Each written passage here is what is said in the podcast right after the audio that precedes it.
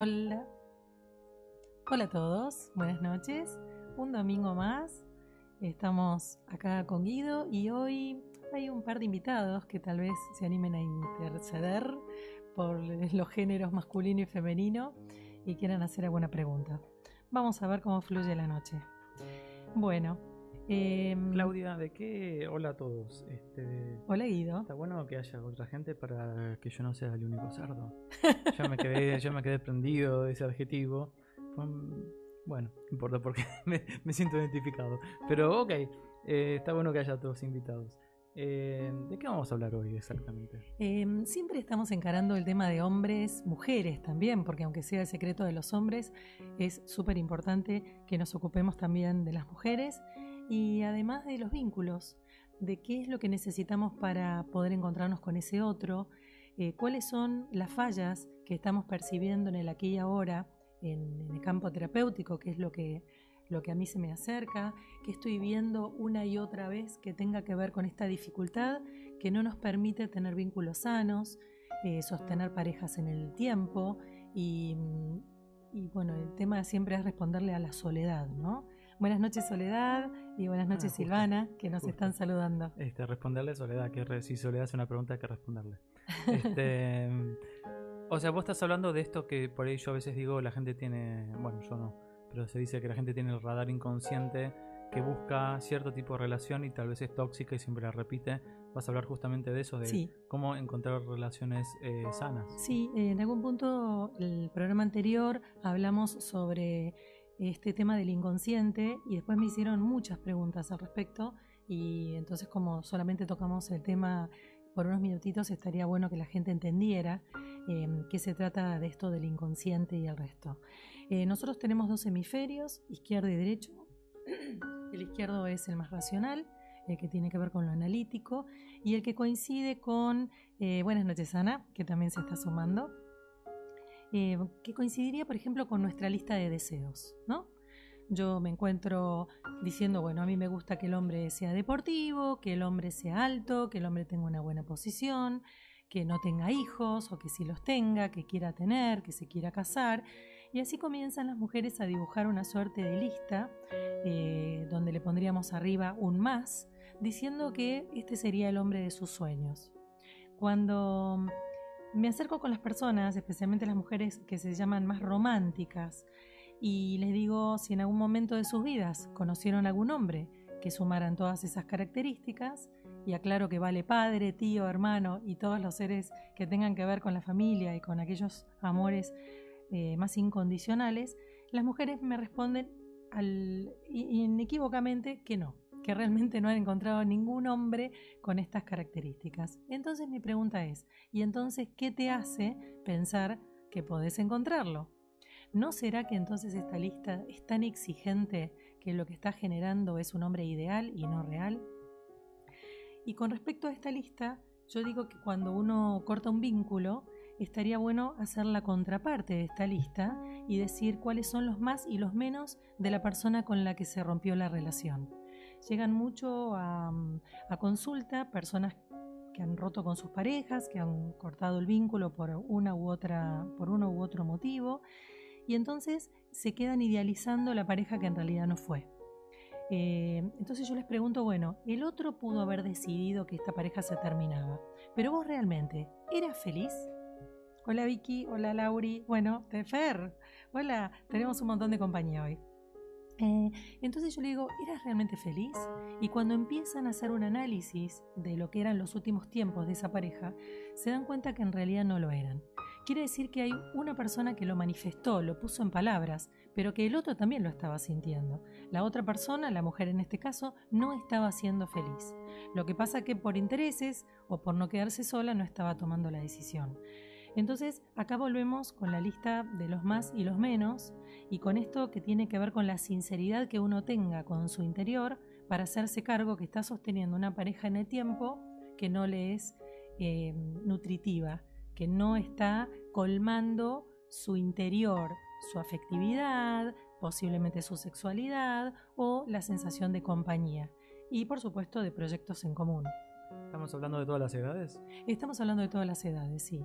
Porque Eh, hay, un, hay una idea como que las generaciones nuevas son mucho más libres en muchos aspectos, pero en realidad está fracturado. Hay las generaciones de 20 y 30, a pesar de que son absolutamente una nueva era, em, todavía queda este, este resabio de Cenicienta, este resabio de encontrar el amor ideal, la pareja tal cual se ve en las películas de Hollywood. Así que, eh, aunque ellos son los que traen la nueva brisa, las nuevas eh, concepciones sobre las parejas, donde se respeta muchísimo la, individualidad de cada uno de esos seres que conforman ese vínculo, em, lamentablemente, bueno, todavía es una idea que se está borrando. Tenemos que entender que cuando em, los paradigmas van decreciendo mientras van naciendo los otros, llevan muchos muchos años de transición entre que un paradigma termina de morir y el nuevo termina de hacerse a la luz y de resplandecer. Con lo cual a veces pasan 10, 20, 30 años entre que un paradigma empieza a morir y el otro va renaciendo al unísono. Así que, bueno, es como muy importante entender que todos son procesos. En la vida no es decido que hoy corto con vos y dejo de sentir amor. No, no, no. Decido que corto con vos, pero posiblemente me genere mucho dolor durante mucho tiempo porque yo esté apegada al vínculo, lo extrañe, además sienta que ya nadie me escribe, que no cuento con esa complicidad diaria o semanal de ese ida y vuelta con alguien, con un otro, con mi pareja. Entonces, esto lleva un buen tiempo y también tenemos que ser muy pacientes en darnos el tiempo hasta que ese vínculo se desarraigue de nuestra intimidad, de nuestro profundo, de nuestro corazón. El hecho de mm, cuando se rompe una pareja porque se fractura algo, ¿no? Eh, el, hecho de que la mujer se pregunte o se encierre para hacer el duelo o lo que fuera y la pregunta está, ¿volverá a confiar o cuándo vuelvo a confiar? ¿Qué ahí pasa está, con eso? Ahí está la sinceridad em, y la valentía de viajar a lo profundo, ¿no? Hacernos cargo de lo que vamos sintiendo y de que entendamos que el dolor para cada persona tiene un tiempo diferente. Eh, muchas veces las amistades dicen, bueno, pero basta, sacátelo de la cabeza, esto no puede ser, vos te tenés que rehacer. Bueno, a veces sí hay gente que se melancoliza mucho y dramatiza durante años y eso le hace daño, pero hay otras veces que uno necesita, em, yo le llamo el proceso de lamarse las propias heridas, ¿no?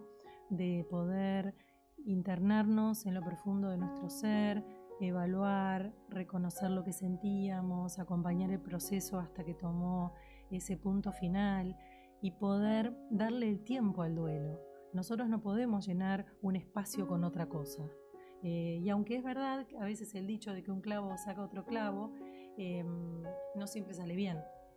Eh, ah, por ejemplo, em, tuve recientemente una paciente donde había cortado una relación eh, larga de muchos años y estaba con esta cosa de poder volver a confiar en las personas, pero eso se lo dije yo porque ella no lo estaba manifestando, ¿no? El hecho de la confianza. Y ella lo que le pasaba, por ejemplo, era que era una persona muy pura, muy pura, que conectaba mucho con el cardíaco a cardíaco, entonces siempre buscaba relaciones profundas, o sea, conexiones verdaderas y se sentía en un en un mundo donde lo que se mueve es superficialidad. ella decía, ¿cómo voy a conectar con alguien cuando siento, y es una persona muy sensible, ¿no? Cuando siento tanta superficialidad alrededor mío. Eh, y se había presentado la oportunidad de reencontrarse en un viaje próximo con alguien que le había movido la estantería, que era muy afín a ella, aunque no era una persona constante. Y entonces me decía, ¿qué hago, Guido? ¿Qué hago? Entonces, bueno, consultando un poquito con, con los guías y demás, le dije, mira, te sirve como inyección de amor para volver a confiar en el amor, para volver a sentirte mujer, pero no para engancharte. Pero esa inyección sí sirve. Entonces ahí digo, un clavo saca otro en el sentido de eso puede servir para que la persona haga más rápido el duelo, salga más afuera y habilite que aparezca eh, el amor que le traiga la vida. Depende.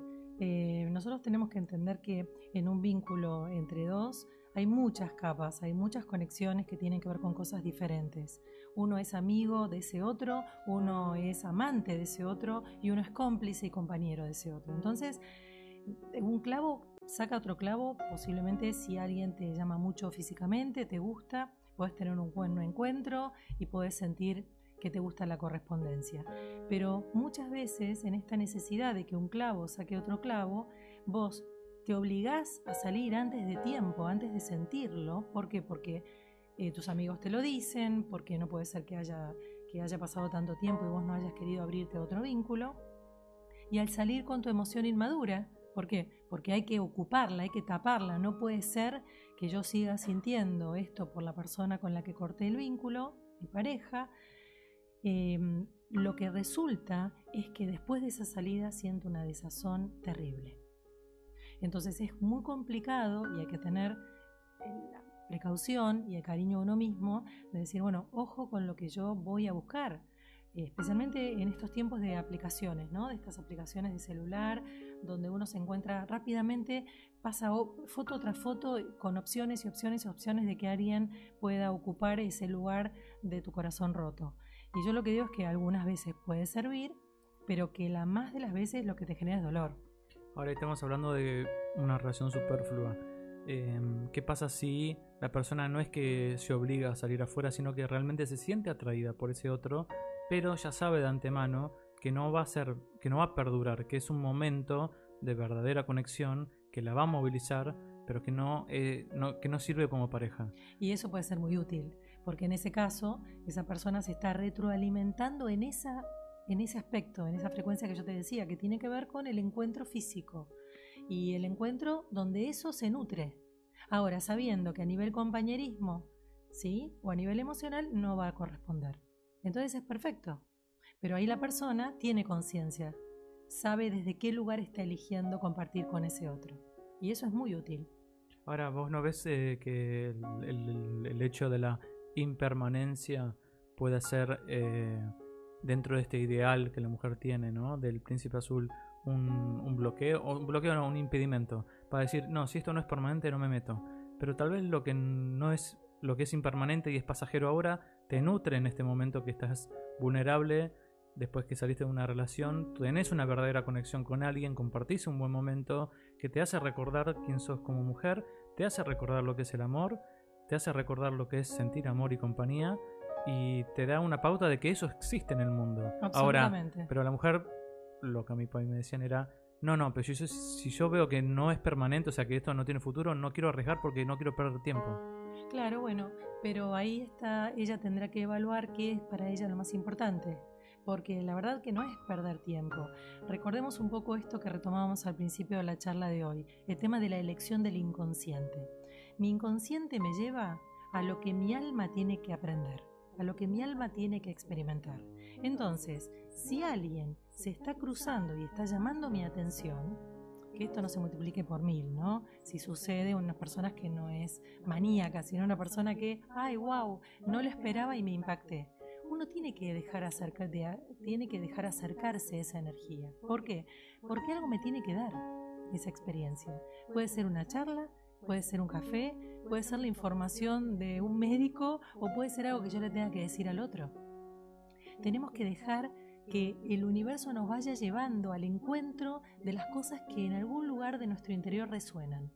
Entonces, si esta persona me genera curiosidad, me resuena en algún lugar de mi interior, me tengo que permitir vivir la experiencia sin ponerle la cabeza, el hemisferio izquierdo, lo que decíamos al principio, es lo analítico, mi lista de deseos. Pero mi hemisferio derecho es la necesidad. La necesidad no lleva una lista, pero sí genera ese momento, segundo, milisegundo de magia donde me encuentro con ese otro y algo sucede. Ahora, ¿cuál es la lucha interna? Entender que el encuentro tuvo que ver con el hemisferio derecho por una cuestión de que mi inconsciente me llevó a la experiencia, pero que esa experiencia no necesariamente habla de pareja de amor. Y ahí tenemos que remitir a Cenicienta. Hay que dejar de proyectar y hay que vivir esa experiencia por lo que esa experiencia me tenga que enriquecer. Puede ser un día, pueden ser semanas o puede ser el resto de mi vida. Entonces, volvíamos entonces a la explicación de lo que tenía que ver el hemisferio derecho y en el hemisferio derecho tenemos lo emocional, que es vibración pura, nosotros no podemos agarrar un pedazo de alegría. La alegría vibra en nuestro interior. Si es verdad que el campo de nuestro cuerpo, al ser masa y materia, nos permite la resonancia de esa vibración y nos permite entender que de alguna manera la podemos abarcar pero la alegría es invisible, el miedo es invisible, la luz es invisible porque estamos hablando de vibración. Entonces, el hemisferio derecho es infinito, es como si fuera el cosmos, donde cientos de miles de frecuencias vibran. Todo lo que vibra es pensamiento, emoción, em, percepción, intuición. Entonces, si nosotros dejáramos de lado nuestro ego, nuestro cerebro controlador y manipulador, y le permitiéramos espacio al hemisferio derecho, que es absolutamente sabio, porque tiene la certeza absoluta de hacia dónde el alma tiene que llevar al cuerpo, a qué experiencias, con qué personas. Porque esto es como el poema de Galeano, donde dice que todas las luces del mismo color se encuentran. Hay un experimento que ahora está, mm, un posteo en Facebook, que tiran un montón de bolitas de colores en un como si fuera en, un, en una pecerita de acrílico y automáticamente las pelotitas se empiezan a distribuir y cuando terminan de pasar por cientos de obstáculos de acrílico se ordenan perfectamente cada una por color. Y en realidad lo que hicieron fue verter un millón de bolitas de todos los colores mezclados.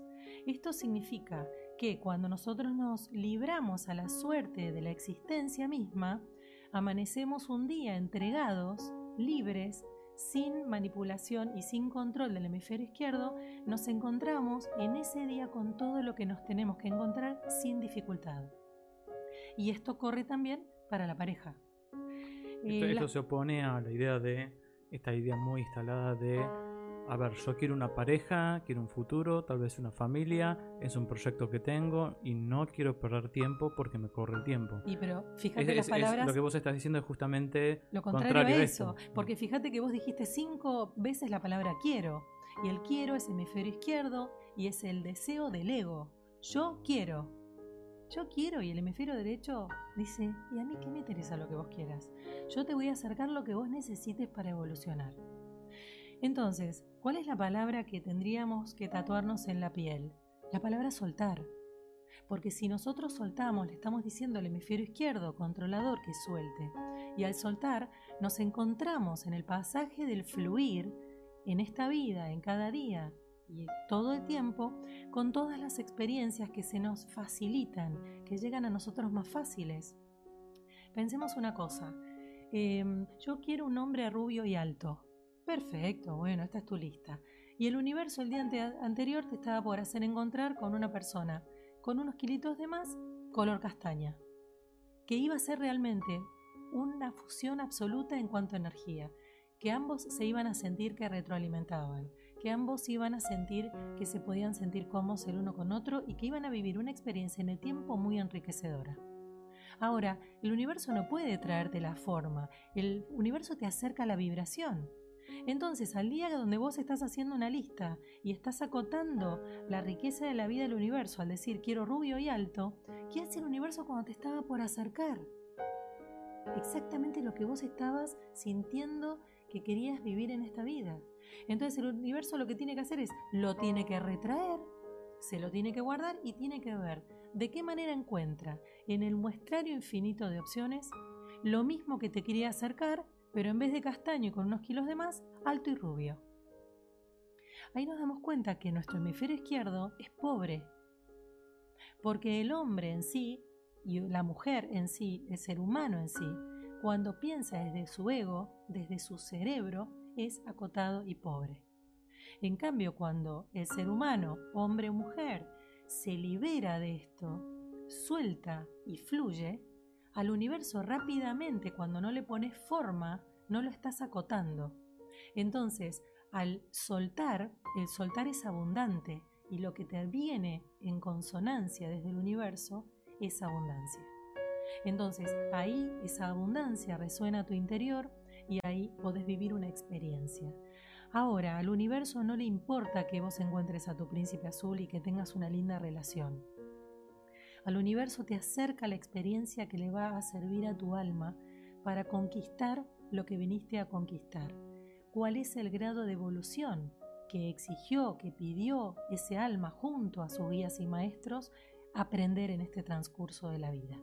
Por ejemplo, em, en esta vida aprenderás de la humildad. Bueno, dice el alma, bueno, esto debe ser fácil, aprender la humildad en la tierra debe ser fácil.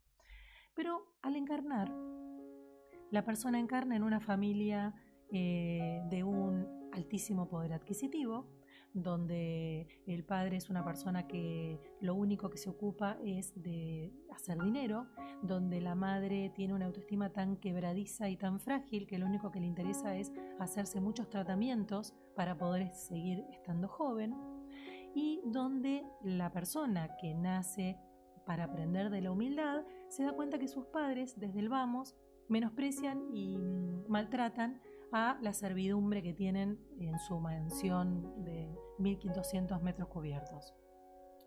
Bueno, la persona va a un colegio muy elitista y va teniendo que sortear las dificultades porque además seguramente traerá signo, un signo zodiacal que lo haga fácilmente reconocerse con su ego, con su poder interior, ¿no? con el poder de el poder que le da el apellido y su nombre y su cáscara. No el poder interior, sino el poder exterior, mejor dicho. Entonces, ¿qué pasa? Va transcurriendo los años y la persona cada vez se hace más deshumanizada. porque El entorno familiar y la característica primordial que le dio su personalidad es sos vos. La vida es lo que vos quieras, que no te importe nadie.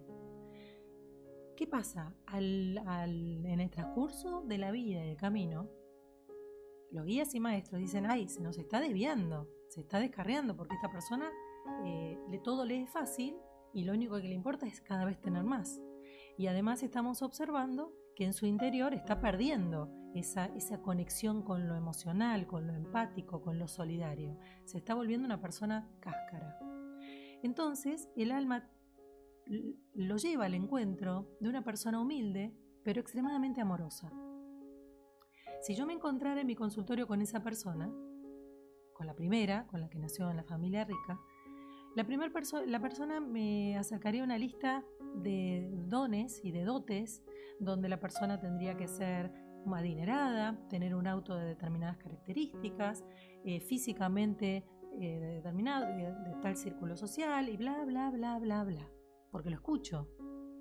Entonces, ¿qué pasa cuando el universo le acerca lo que el alma está necesitando porque se está desviando mucho de lo que vino a aprender? Entonces, posiblemente le esté acercando una persona muy humilde, increíblemente empática y amorosa, que lo que va a hacer es conmoverla desde algún lugar. ¿Qué pasa cuando la persona se encuentre con este individuo? Va a haber algo que en su interior resuene. El alma va a hacer que ese hecho sincrónico, el hecho sincrónico tiene tres puntas, es uno, el otro y un hecho divino que hace que esas dos personas se encuentren. ¿Para qué? Para que desde arriba no te dejen perderte y te permitan volver a tu camino original. Entonces cuando viene esa persona y me dice, claro, pero mis papás te imaginarás que si yo aparezco con esta persona, no lo van a aceptar, van a boicotear. ¿Cuál es el desafío entonces? Inclusive el entorno, ¿no? De la, Exacto, el entorno social, familiar.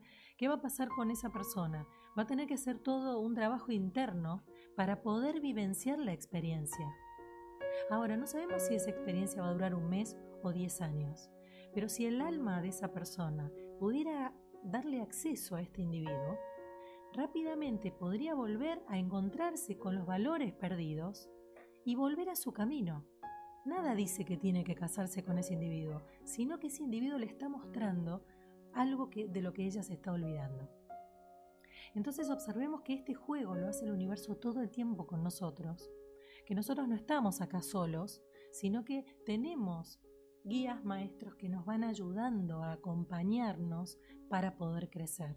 Esto se une a lo que yo decía de, bueno, la persona que está en su duelo y le llama la atención a esta otra persona que le mueve la estantería, que tenga y se permita tener una experiencia, aunque no sea perdurable, para despertar o para que el universo le dé todo lo que está necesitando tal vez en ese momento. Absolutamente. Es fundamental. O sea que vos lo ves como algo positivo. Muy positivo. Eh, esto de perder el tiempo, la frase perder el tiempo, es una estructura bastante fuerte en, las mujeres. Sí. No sé si Últimamente más que nunca. Es muy fuerte, es como que es difícil de traspasarlo eso. Sí. Inclusive en la charla. En la charla siempre hablas, hablas, profundizás y pum, pero estoy perdiendo el tiempo. Sí.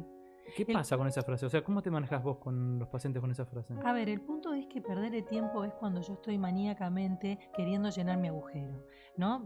Tapar mi vacío. Si yo tengo un vacío, una soledad intrínseca, algo muy profundo, algo que me está generando eh, un hondo huracán, túnel eh, interno, yo lo que tengo que hacer es dejar de tratar de llenar todo ese tiempo el vacío. Entonces, las aplicaciones o las me te presento a tal, te presento a tal, esta cosa continua de querer completar esa parte que tiene que estar vacía, porque vos tenés que hacer un encuentro con tu soledad y ver qué magnitud tiene esa soledad en tu interior.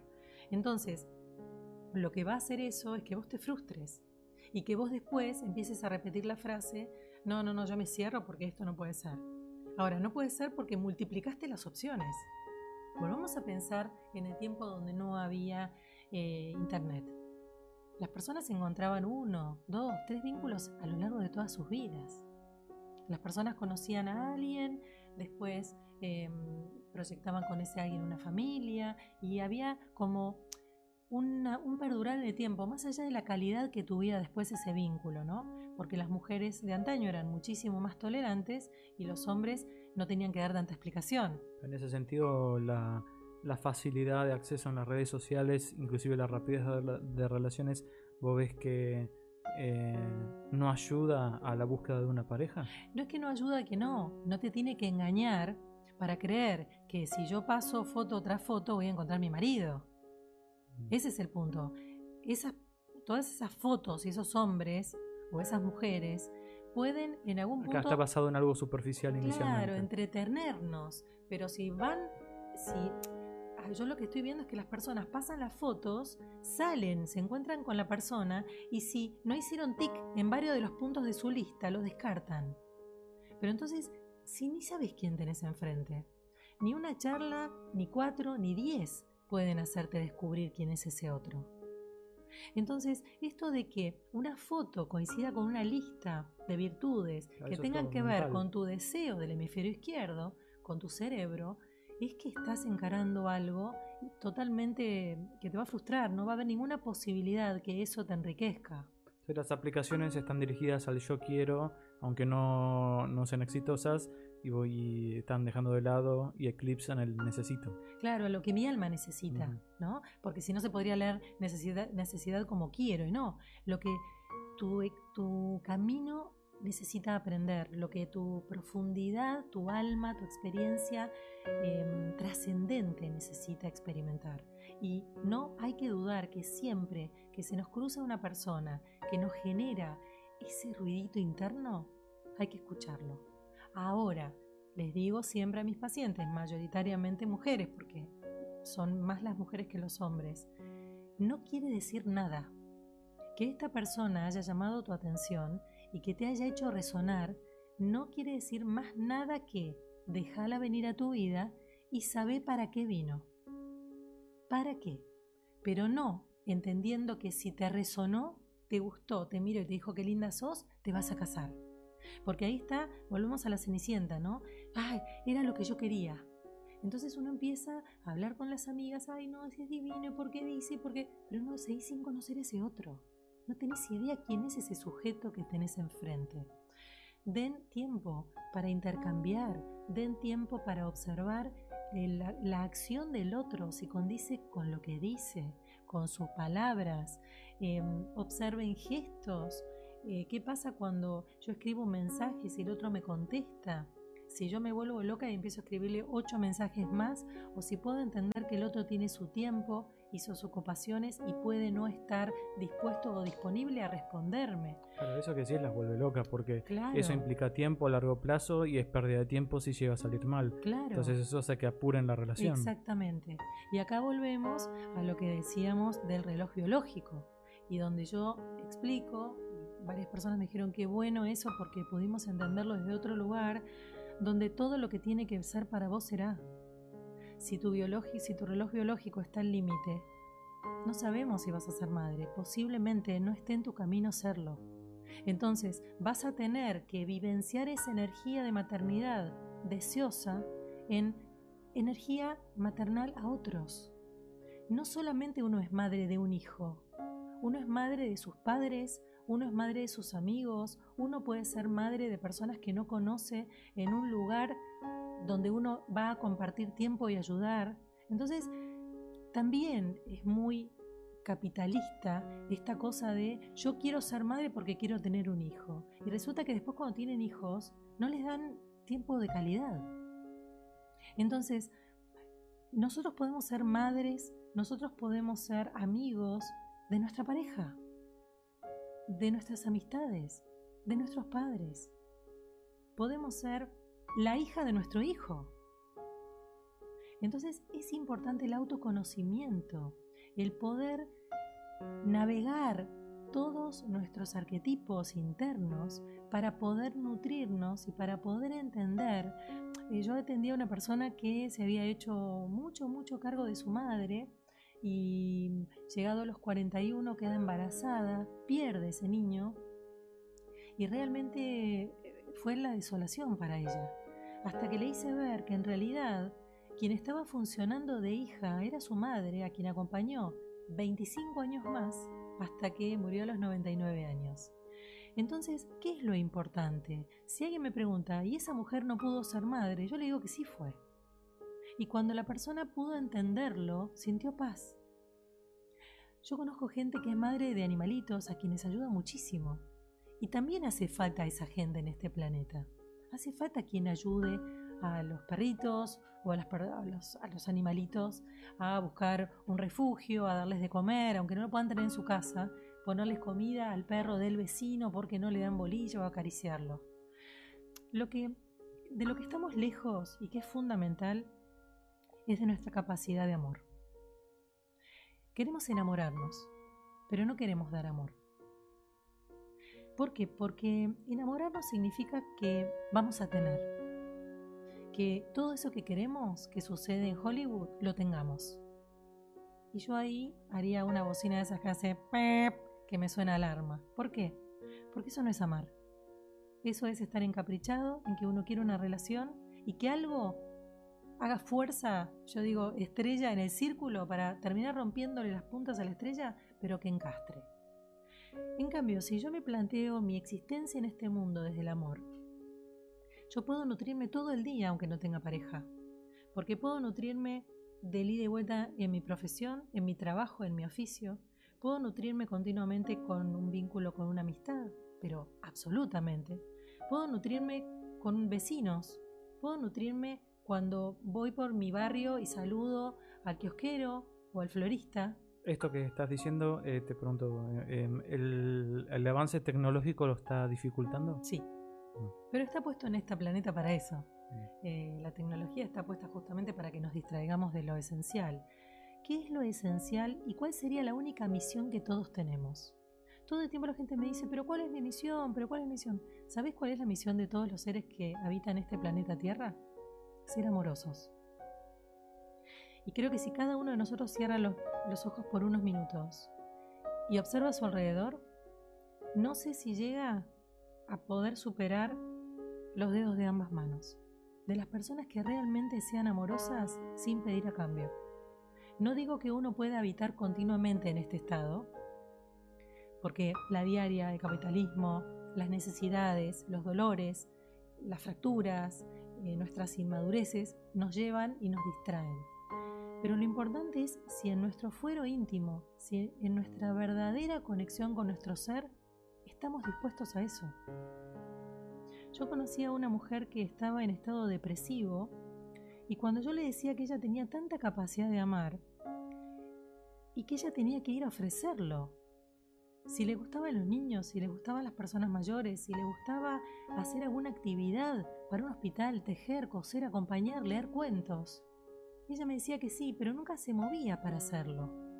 Entonces me daba cuenta que ella iba a seguir en ese estado de depresión.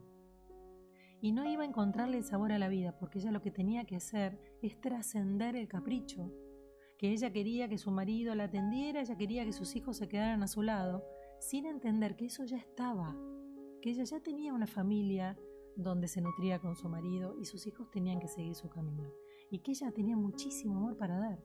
Sin embargo, prefería meterse dentro de su cápsula depresiva en vez de ir al servicio, de dar todo eso que tenía. Y tenía un corazón enorme.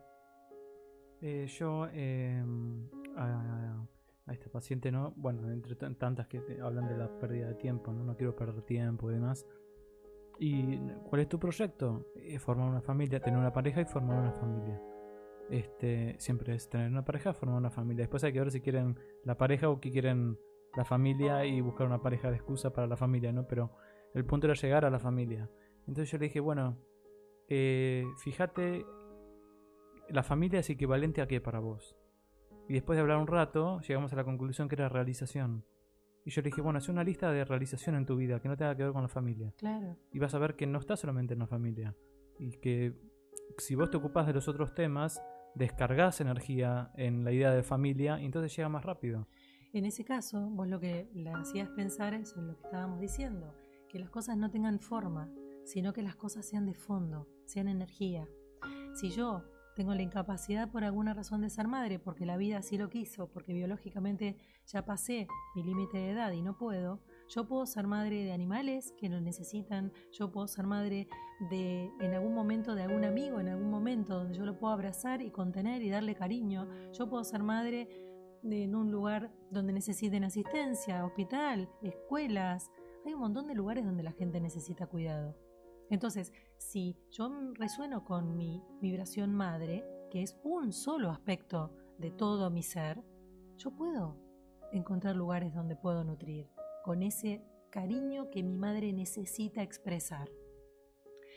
Em, los seres eh, de, este hemisferio somos muy cerebrales, el hemisferio izquierdo tiene como un poder por sobre todo, nosotros somos el producto de lo que hacemos y lo que conquistamos y lo que tenemos, pero no nos conectamos realmente con el derecho, ¿no? que es esta cosa de fondo, esta cosa donde yo resueno con el otro y soy empática.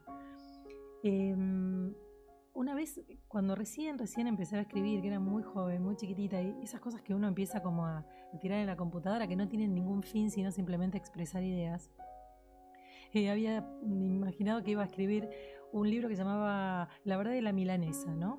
Porque era muy bueno, porque en realidad lo que tenía que ver era con que cuando tenés, sos adolescente te preguntan si tenés novio. Cuando sos joven te preguntan cuándo te vas a casar. Cuando te casas te preguntan cuándo vas a tener hijos. Cuando tenés hijos te van a preguntar, te preguntan si están de novios. Y cuando están de novios, cuándo se van a casar. Y cuando se casaron, cuándo vas a ser abuela. Y yo me pregunto, ¿acaso no hay muchísimas otras cosas más que solo eso? Entonces las personas empezamos a estar en una estructura donde tenemos que llegar a metas que se nos imponen socialmente. Ay, a tal edad que esto viene ya de 1920 todavía no se casó. Mechita, no te puedo creer que Mechi no se casó. Entonces, algo le pasa a esa vos ibas a la verdad de la milanesa, ¿pensabas esto? Claro, eh, fue lo único que escribí del libro. ¿Todo, esto estabas pensando? Ah, bueno. Entonces quiere decir... Temprana, temprana edad ya lo tenía. Claro. Entonces quiere decir que siempre estamos habitando la exigencia de la mirada del otro.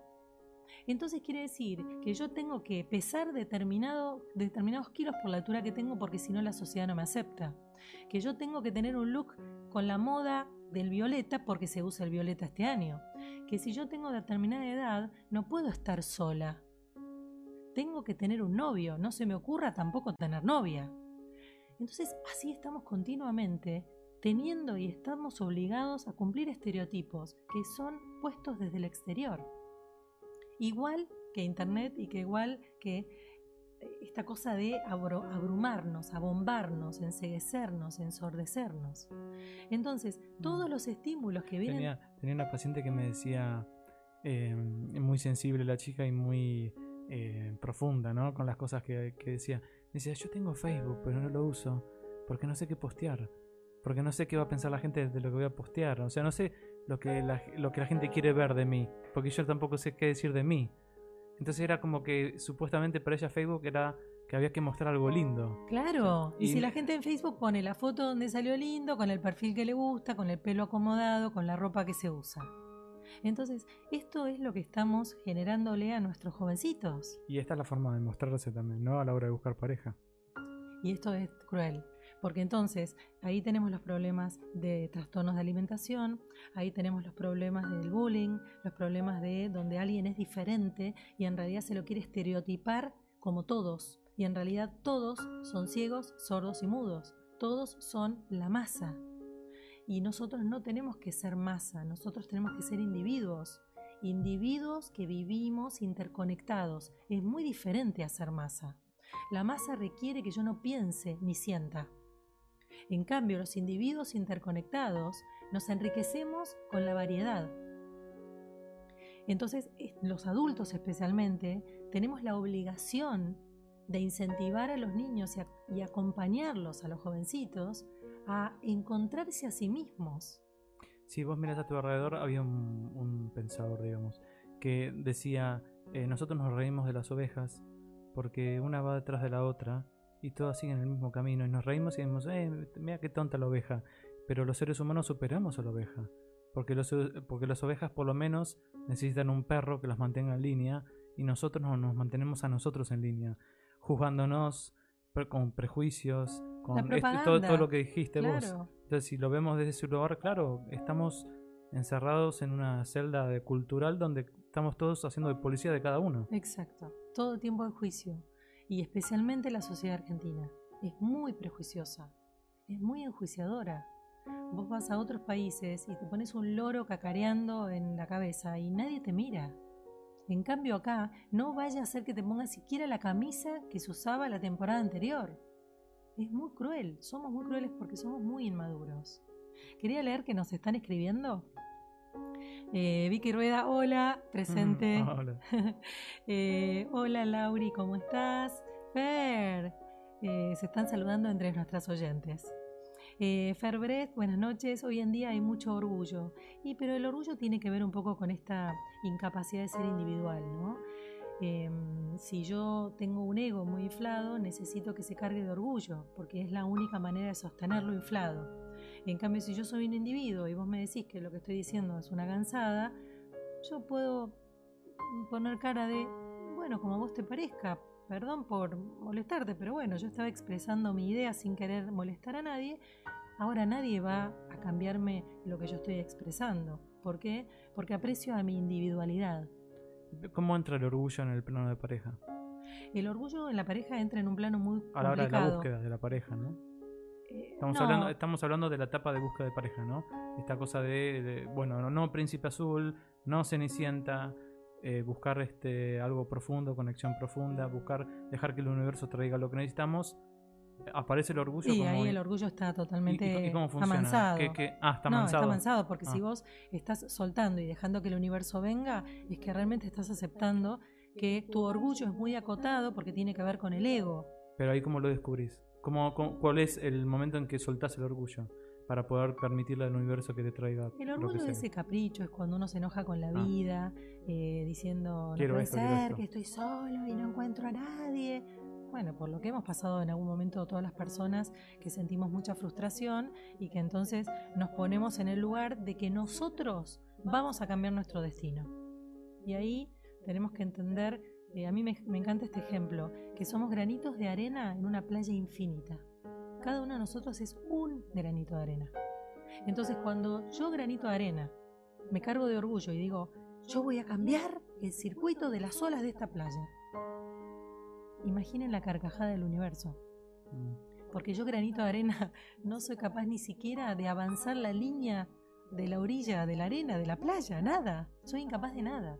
Ahora, todos los granitos de arena juntos, generamos la playa por donde un montón de personas pueden caminar, el borde del agua, la conexión con el agua y ese, esa mirada de ese paisaje que te puede arrobar y que te puede dejar contemplativo. Entonces, claro que es importante el granito de arena, pero somos solo un granito de arena.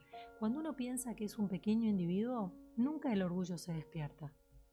Ahora, quería avanzar con esto del orgullo. Claro, el comentario del orgullo entonces sería nosotros somos orgullosos, no es que estemos rodeados de gente orgullosa. Bueno, nosotros somos orgullosos y tenemos que trabajar en eso sí. a la hora de la pareja. Claro, y casi todos los seres tenemos que trabajar el orgullo. Está bueno verlo de ese lugar porque si no estás viendo alrededor del orgullo. Lo que pasa es que si, vos no te haces cargo de tu orgullo, mm. se te va a proyectar y vas a encontrar muchas personas orgullosas, porque te están tratando de llevar a tomar conciencia de que hay una parte tuya que por momentos se pone muy orgullosos y pedantes y entonces no está pudiendo vincular. Mm. Em, y con respecto al orgullo hay una parte que es muy importante que tiene que ver con el juego de poder dentro de la pareja, que es algo que se da mucho. Ah, bueno, vos hiciste esto, entonces yo voy a hacer lo otro. Ah, bueno, vos no me decís que te amo, entonces yo tampoco. Eso es un orgullo que no nos lleva a ningún lugar. Porque si yo quiero recibir calidez, yo tengo que dar calidez. Si yo quiero comunicación, yo tengo que comunicar. Todo comienza por nosotros. Casi siempre en terapia lo que más resultado da es cuando posiciono a las personas a que empiecen a que comiencen a dar lo que quieren recibir. Automáticamente el sistema empieza a darles lo que ellas quieren. Y en esto, eh, hablando un poquito del secreto de los hombres, eh, el hombre siempre dice, no quiero que me rompan las pip. Eh, ¿Por qué? Porque siente que la mujer todo el tiempo reclama y nada es suficiente.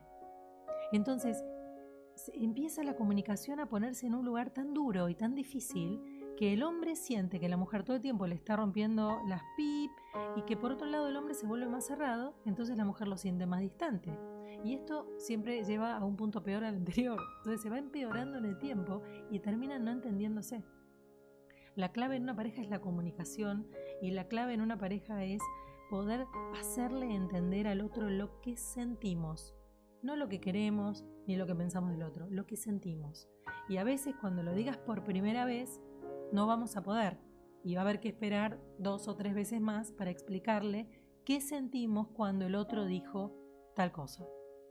Bueno, pero me dijiste, no me hinches las pelotas. Yo te dije, ¿cómo? A mí, a mí. Y entonces yo voy por más y voy a agredir en vez de decir, no me digas así porque me duele. Yo lo único que quería era preguntarte porque necesito tener claro ta, ta, ta. Porque siento que cuando te vas a jugar todos los jueves al fútbol y después no me contestas el mensaje, me siento abandonada, que estoy manifestando una herida. Entonces el hombre, si entiende lo que le explicamos, dice, pero gordita, no te preocupes, ¿entendés? Si yo sabes que estoy en el fútbol y vuelvo y después cuando vuelva te pego un abrazo, el hombre es bastante sencillo y si el hombre nos entiende, enseguida nos da lo que estamos necesitando, porque justamente el hombre como no quiere que le rompan las pip, va a dar. Ahora, va a dar hasta un punto si seguimos y seguimos reclamando sin que él pueda entender, que casi siempre lo que no logra entender es nuestra emocionalidad, ahí se va a poner duro. Quiero que saludemos un poco a las personas que están con nosotros, ¿te parece? Dale. Silvana dice, qué verdad, muchos matrimonios funcionan así, se acostumbran, aunque ya no sean felices. Sí, esto lo hablábamos en charlas anteriores donde decíamos que la inercia por no estar solo o por socialmente aparecer como en pareja, casados y con familia, las personas se meten dentro de una nebulosa muy, muy dolorosa, que es la soledad de a dos, y bueno, y lo único que hacen es em, asegurarse una infelicidad en el tiempo. Nos saluda Eli Chueco. Hola Claudia. Hola Eli, ¿cómo estás? Saludos Eli. Eh, bueno, Nancy mm, nos acompaña más o menos en lo que estamos conversando y nos dice que sí, que tal cual. Eh, Fer nos dice que dice que bueno que por eso es tan importante conectarnos con nuestro vacío existencial para poder experimentar y trascender nuestro campo emocional. Cuanto más nos conocemos, más vibramos y fluimos. Absolutamente. Nuestra emocionalidad cuando no está madura, eh, por eso es tan importante hacer terapias emocionales, no solamente terapias habladas. ¿Qué hacen? Nos permite ejercitar nuestra emoción metiéndonos en el contenedor de cada emoción. Si yo siento enojo, yo no puedo alterarlo metiéndole alegría. A mí me causa gracia la falsa, la falsa meditación, ¿no? La falsa espiritualidad cuando dice, ay, cuando sientas enojo, respira profundo y ríete. Y que alguien me explique, cuando uno está enojado, cómo puedes reírte sin que sea falso.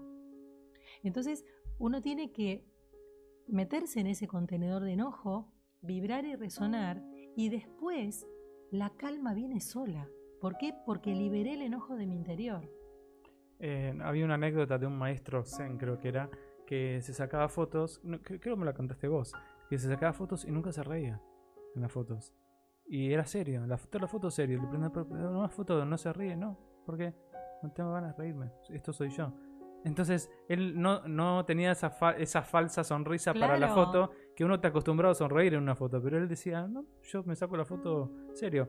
O sea, era, era, era lo más este, auténtico que había. Sí, o que alguien te diga, ¿te pasa algo? Te escriba por privado, ¿te pasa algo? No, estoy así, hoy me siento así. A Nancy la saludamos también, que nos está acompañando. Eh, Eli decía insatisfacción pura, sí.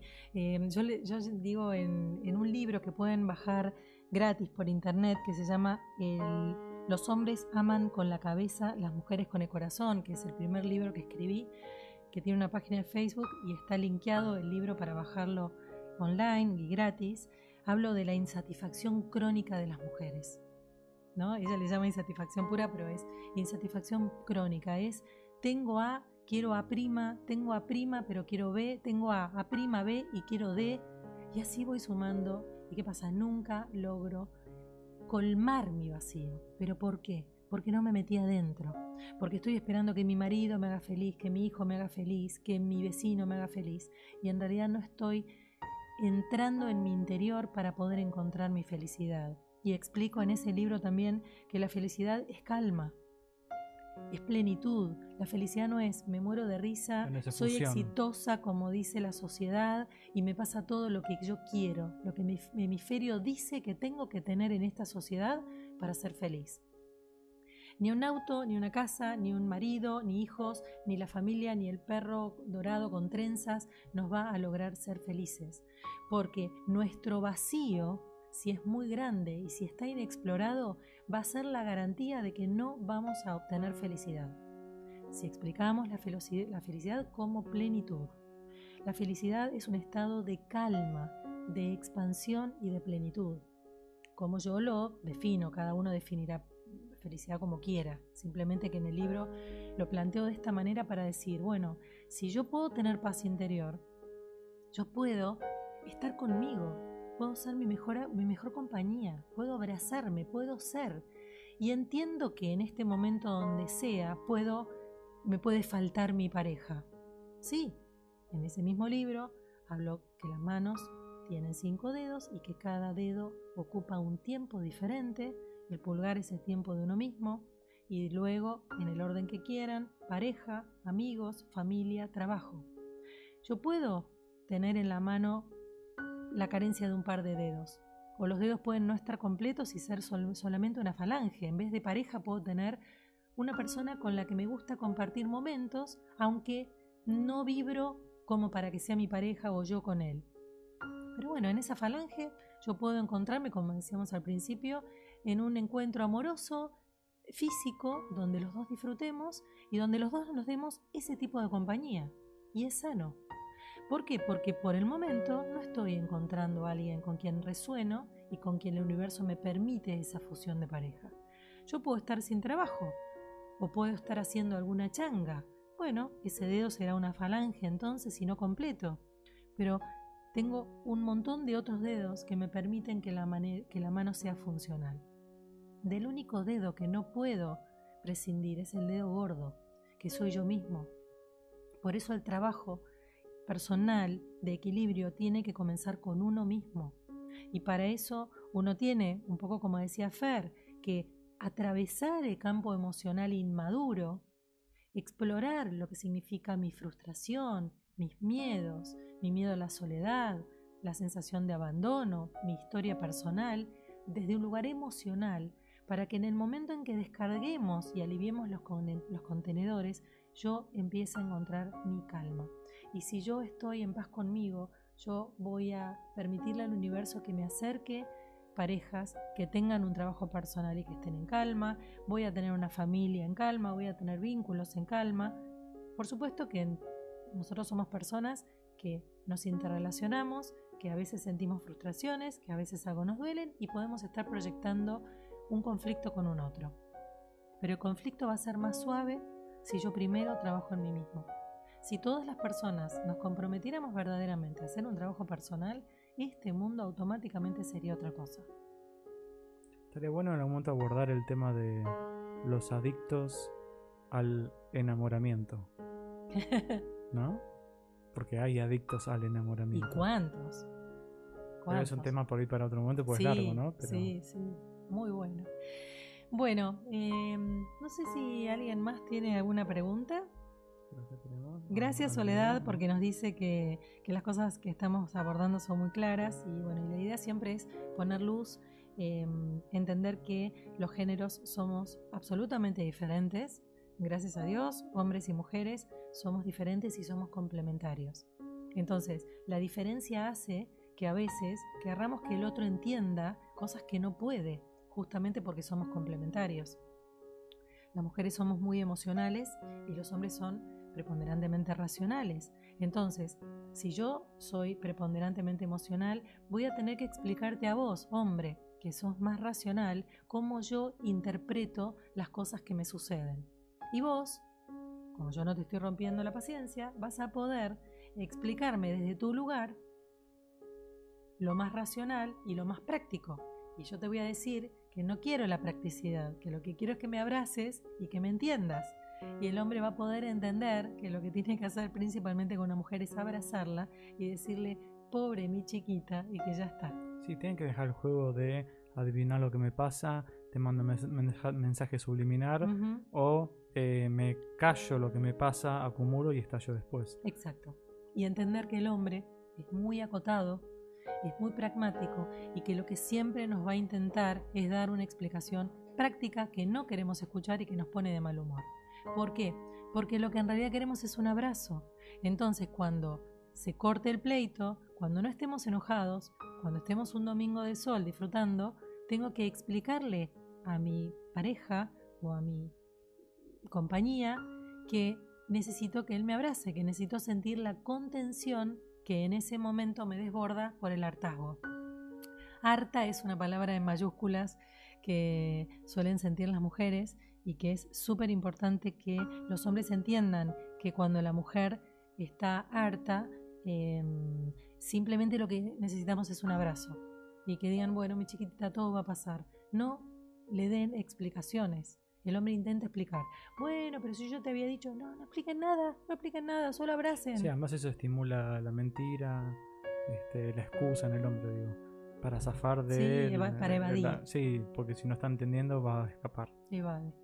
Bueno, Lejos de querer entender, se escapa. Por eso hay que explicarle las cosas de entrada. bueno, rapidísimo se hizo la hora. Se la hora. Eh, y queremos decirles que eh, vamos a volver a estar al aire el 17 de junio eh, a las 20.30, como 20:30. siempre. Así que bueno, manden las consultas que tengan, las inquietudes que tengan y veremos qué podemos hacer con eso.